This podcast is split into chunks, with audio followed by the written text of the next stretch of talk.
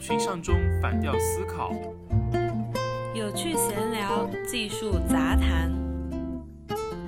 本节目由唱唱反调出品。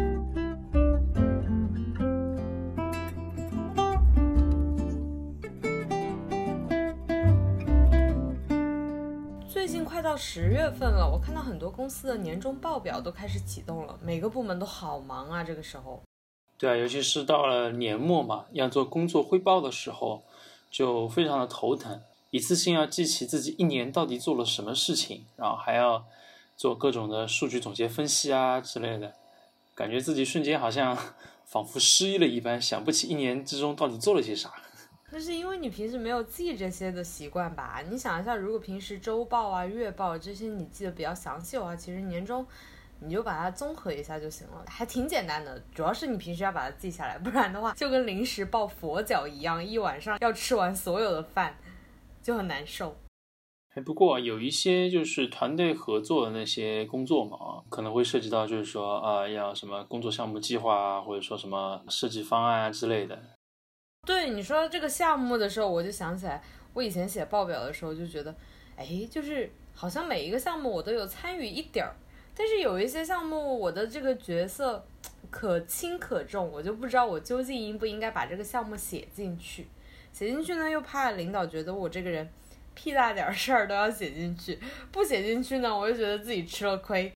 嗯，其实我刚才就是想说，遇到这种团队性的这种成果展现的时候的话，把自己的名字放在什么样的一个位置，就是我觉得是蛮值得就是考量的一个点。就是如果把自己的名字排到后面一点的话呢，就会觉得自己，嗯，可能就是分量感觉变得很轻了啊。如果放到很前面的话，又感觉怕抢了一个风头，会让其他的组员会觉得心有不甘什么的。对，因为我觉得一个项目你付出了嘛，你就会觉得，嗯，我一定是这个项目当中必不可少的一个部分。不过确实是你看公司，就连扫地阿姨也很重要啊，没有她这个公司的整个环境也好不起来嘛。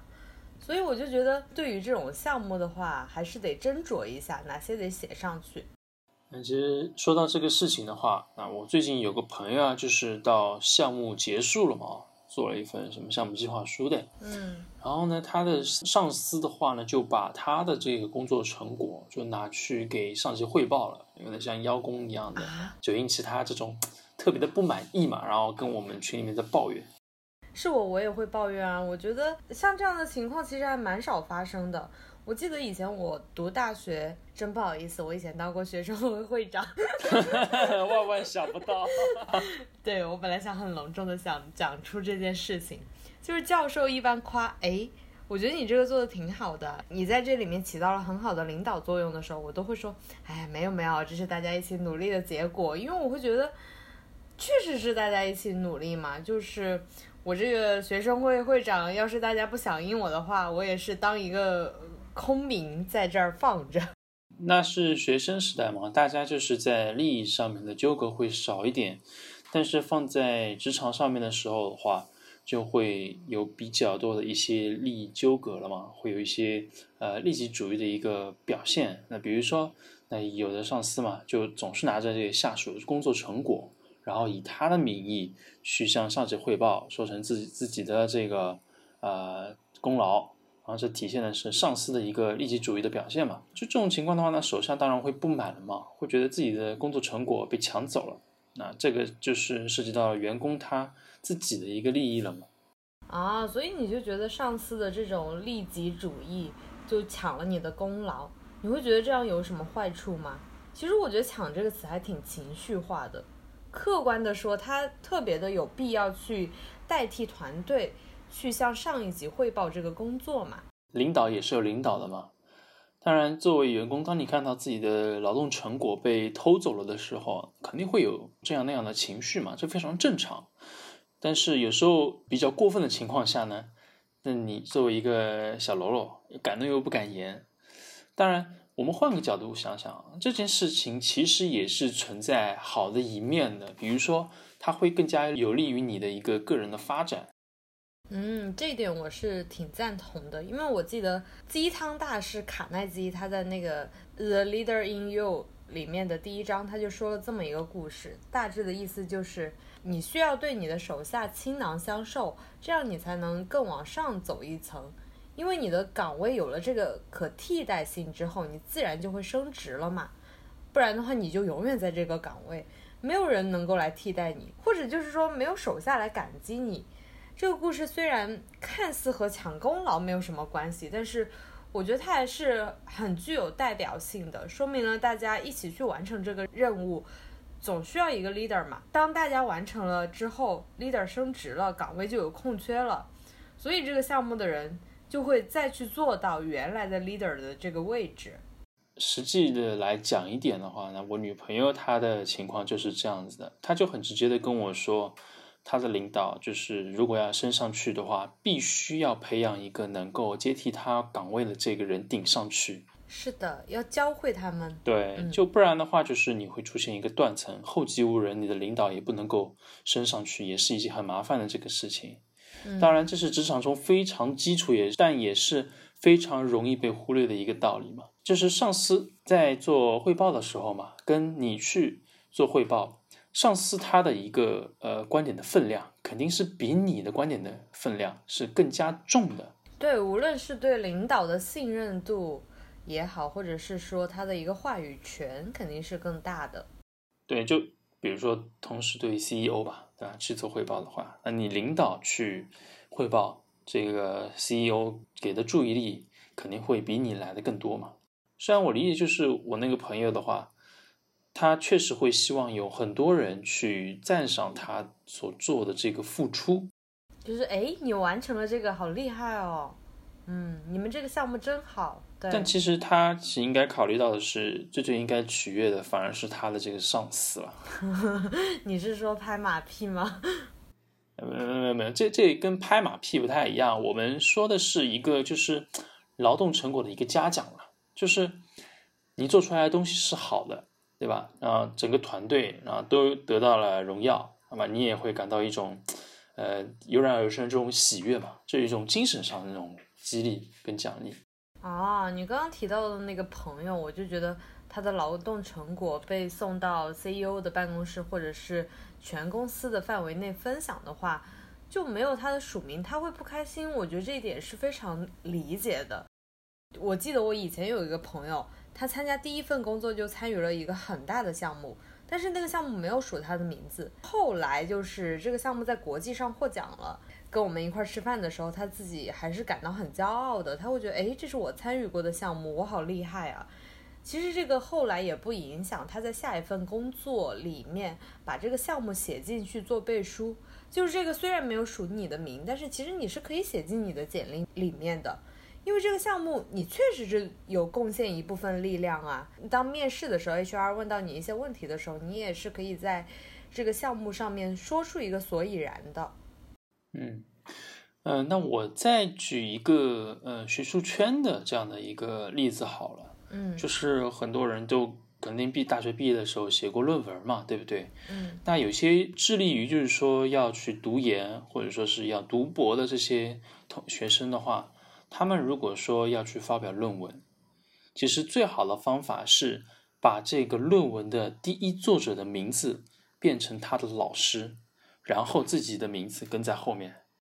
你知道，在这样的情况下，有一些本科生，他们就非常的气愤。我遇到过两三个学弟，他就给我说。啊，好生气啊！为什么我们的作品第一署名是导师的名字，然后怎么怎么样？我就觉得这有什么不好吗？老师他在这个学术圈的地位里比你们高很多，他把自己的第一位写在自己，然后他带着你们，其实我觉得是一件好事，总比你们名不见经传写上去，没有人关注到你们的作品。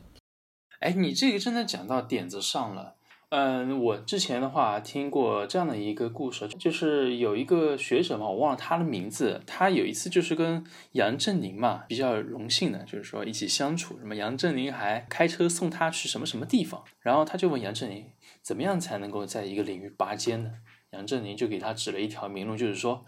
你看到这个某个领域的大牛他在研究什么方向，你就研究什么方向。就我一开始不太懂，但是。你看，就相当于你说的这个例子，那些大牛们真是闪耀的这种明星啊，对不对？明星他是有一定的辐射带动效应的，他们关注的领域，对吧？社会公众各界人都会去往他所做的这个领域去关注。只有你做的方向跟明星保持一致，你才能够获得被关注的这样的一个机会。那么职场上面也是一样的，那领导他受到的关注肯定比你这个小喽啰现在受到的关注更多嘛。所以，当你的工作成果被领导拿去，就是说做一个工作来进行汇报，或者甚至是说难听一点是邀功的时候，其实对你是有好处的。嗯，是的。当然，换个角度讲。那领导敢拿你的工作成果去进行汇报的话，侧面反映说明的是，他觉得你做的成果足够优秀，所以你才会被 抢这样的一个功劳嘛。所以，帮你的领导在别人眼中变得更加的优秀，那至少在你的工作升迁方面是能够得到进一步的保障的。嗯，是的。我那几个朋友，他虽然当时愤懑不平，说什么。啊，他们是一个团队组成的一个核心，这个作品里面技术必不可少的一个部分。他们老师只是起到了一个指导作用，但是其实我觉得领导作为一个指导作用才是比较重要的一个部分的存在，因为没有他去决定这件事情，或者是去决定这个事情的走向，其实这个项目是完成不了的。其实换一个角度想，如果真的是一个独立完成的项目，而不是团队完成的项目，这就和抄袭论文一样嘛。上司拿到了考试或者答辩的时候，也会露出很大的马脚，就会直接在那个答辩 现场现行。哎，其实管理层也会从一些比较懒的人那边嘛，直接复制粘贴这种东西，其实也是会看得出来的。我觉得我就是属于那种比较懒的那种类型，我就会检查一下大概那个邮件的内容，然后没问题的话，我就会原封不动的去转发。其实。在反到上一层的话，他就能看到这个是谁发给我，然后并且我抄送给他的。那说回我们刚才讲到那些朋友遇到的一个问题啊，就是退一步讲，如果说真的是心里面气不过的话了，那么就说肯定要去解决问题的嘛。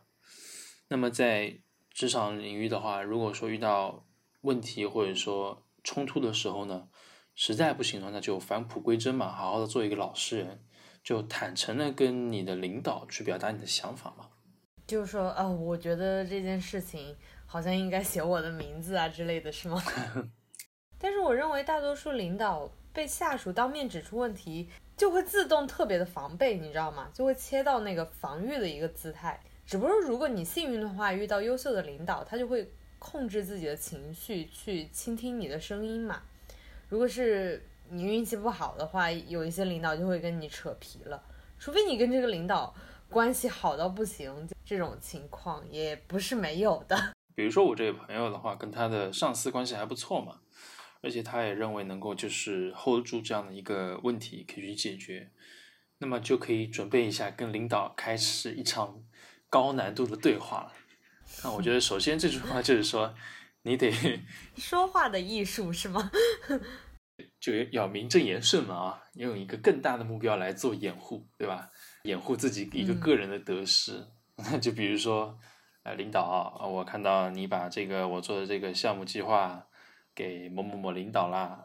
但是呢，这个计划书上面没有我的署名，没关系，你这么做一定有你的考虑，我能够理解。对，我觉得非常好。我一听这个开头，我就会觉得很开心。嗯，就是你是理解我的，对。但是因为某些工作上面的原因，巴拉巴拉巴拉巴拉巴拉，对，哎，但是因为一些，哎，但是因为工作上的某些原因，巴拉巴拉巴拉，我特别希望能够跟这个某某领导以及他这个所带的这个团队嘛啊，能够建立比较良好的工作关系，这是为了我们的这个团队的工作而着想的。那因此。呃，下一次如果你把我的这个什么项目计划书啊，还有其他什么工作类型的成果的这个东西的话，转交给某某领导的时候，如果能把我的名字加上啊，那我也会非常的感激不尽的啊，谢谢领导。对，如果我是领导，我肯定当时听的就特别舒坦。哎，这个时候的话，你再对再助推一把，哎，再助推一把，就就是说啊，领导啊，如果你能够这么做的话，那我会感激不尽。那么，于此在其他。呃，方面的工作上如果需要我紧急帮忙的话，或者说跟这个部门啊直接相关的工作需要我来帮忙的话呢，那你可以第一时间来找我，我一定尽心倾尽全力帮你分忧嘛，是吧？你这是打了一巴掌再给一颗糖吗？哎，对，就反正就是，哎，这个软硬皆施，是不是？先要名正言顺的来搞一波，然后再跪地式的服务，给跟领导这个表忠心，是不是？哎，你这么一说，我觉得用这种一个署名换一个随叫随到，对于领导来说真的还是挺划算的。还有没有比较间接委婉的方式去解决这个问题呢？就是用一种非对抗式的方式来解决这个问题。嗯，有是有的啊，就比如说，你可以在年度评估中匿名反馈你的这种感受嘛，还有你的想法，或者说你可以尝试跟 HR 沟通。呃，不过在沟通过程中的话呢，一定要灵活变通的，毕竟你跟 HR 反馈的信息啊，可能会以各种的形式转述到你的上司那边，然后最后的话就会变样。对我见过身边的朋友，各种以讹传讹，然后最后传到上上司那里，已经不知道面目全非了。这件事情，哎，如果说你是带着这种咨询的目的，而不是以这种告密的，或者说这种强硬的态度的话呢，那你跟 HR 的反馈这样的一个问题，我觉得最后还是会以比较正常的这种建设性的这种形式啊，提交到上司的这个手上的。其实这样的话，真的还是挺 lucky 的吧，算是一个功夫不负有心人的一个结果。哦，我觉得我作为一个公司不大不小的管理者来说，我觉得吧，喜欢抢功这件事情，如果是基于业务因素不得不这样做的话，其实是值得理解的。但是在分享或窃取这些劳动成果的时候，我觉得我们应该体现自己作为领导的包容。嗯，其实一个领导要做到和下属打成一片的同时，然后又要产生这种幸福感啊，把控这个距离感啊，就真的还是非常难的。也没有啦，就比如说刚刚你说的这件事情，